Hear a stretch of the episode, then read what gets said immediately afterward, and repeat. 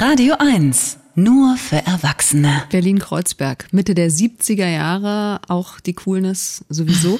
äh, in einer Fabriketage in der Zossener Straße wird Modegeschichte geschrieben. Claudia Skoda, damals Anfang 30, entwirft Kleider, Leggings und Mäntel aus Strick.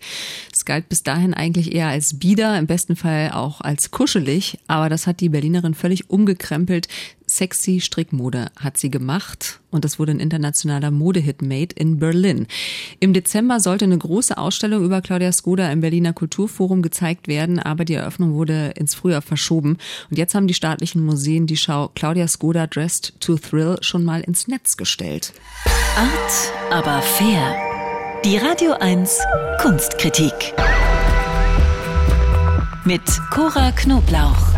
Guten Morgen, Cora. Frohes Neues. Ja, frohes Neues. Heute mal eher von der Landlust zur L mit euch beiden. Merry Christmas auch noch an dieser Stelle, bevor ja die Beleidigungen wieder auf uns niederprasseln.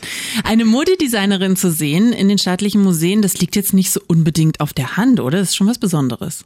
Ja, das stimmt. Also als ich die Ankündigung im Herbst las, da dachte ich auch erst, huch, warum denn das jetzt? Ich kannte die Figur Claudia Skoda zwar, aber tatsächlich hatte ich sie eher so im Zusammenhang mit dieser Westberliner Popkultur der 70er, 80er Jahre abgespeichert. David Bowie natürlich, der war ein guter Freund von ihr, das ist bekannt.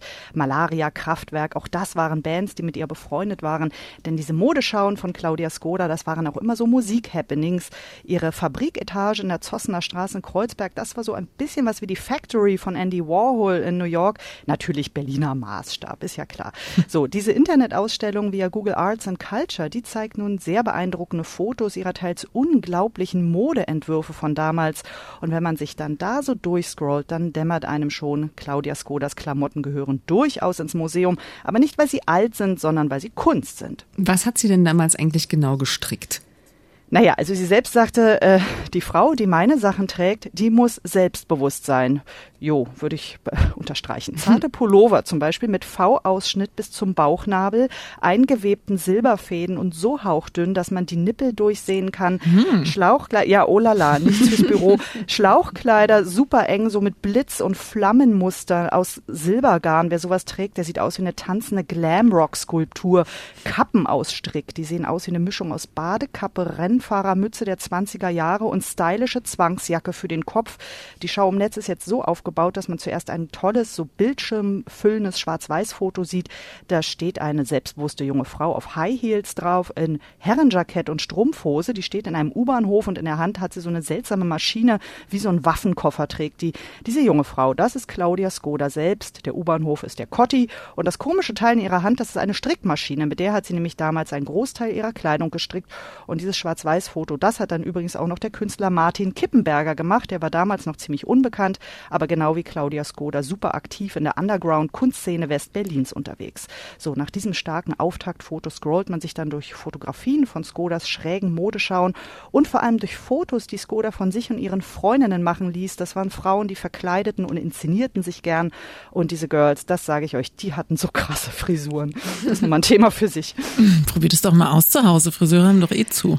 Ja, die haben zu, aber ich glaube, dafür brauche ich tatsächlich einen Friseur. Das kriege ich allein nicht hin. Aber vielleicht schaffen wir das ja mal gemeinsam. Wir lassen uns inspirieren. Diese Online-Ausstellung äh, gibt wahrscheinlich jetzt nur so einen ersten Einblick in die analoge Ausstellung, die dann im Frühling eröffnet werden wird. Äh, fingers crossed. Was wird es denn dann noch zu sehen geben, außer den Fotos? Zum Beispiel den Laufsteg, den Martin Kippenberger für eine Skoda-Modenschau namens Pablo Picasso gemacht hat. Das war 1977.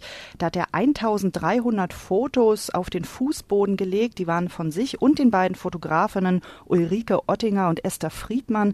Das war übrigens die Berliner Freundin von Iggy Pop damals. Und über diesen Foto-Catwalk, da mussten die Models dann in Skodas Strickkleidern, also es war viel Haut, weniger Strick, rüber tanzen. Diesen Laufsteg bauen sie in der Schau nach. Dazu soll es dann Super 8 Filme geben und natürlich auch die Modeentwürfe, die damals gezeigt wurden. Eigentlich muss man sagen aufgeführt, denn diese Modeschauen waren durchinszenierte Kunstperformances.